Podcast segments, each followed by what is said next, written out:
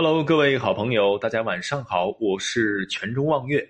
这一节我们讲一个唐朝的故事，宰相只写了两个字儿，就被武则天识破要造反。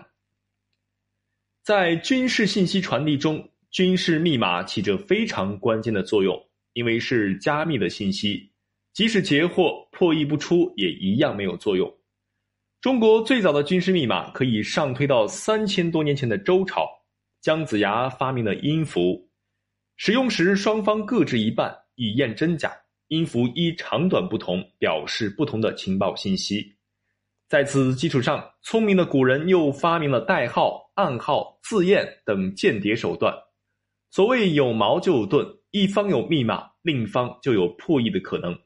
相对的，也有对其防范的更高一招。密码斗争是永无止境的。如果密码设置的过于简单，一旦被破译，后果那就相当严重。唐朝时期就发生了一起密码遭破译后，宰相被武则天下令拉出去砍头的例子。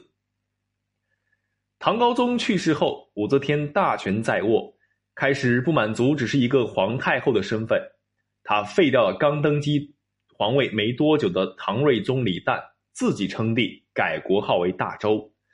武则天的行为引发了一些忠于李唐的大臣不满，其中徐敬业反对最强烈。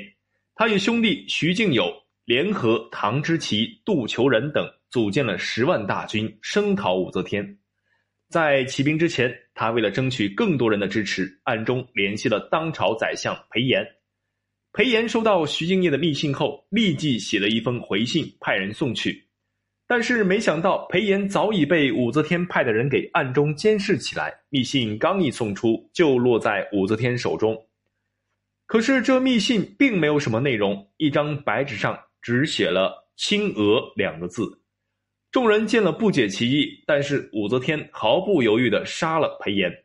原来这是一条离合体的隐语，“青”字拆开来为十二月，“娥”的繁体字。拆开来为“我自语”三字，合起来就是“十二月我自语”的意思，就是十二月我参与内应的意思。是在裴炎遇害那天晚上，一只狗把他脑袋衔走了。到天亮后，守护的人才把他的脑袋找到。为了防止再被狗叼走，就用他的头发把他的头拴在了右足下。因为一个回信上的密码设置的过于简单，被聪明至极的武则天看穿，最终落得如此的下场，可谓惨痛啊！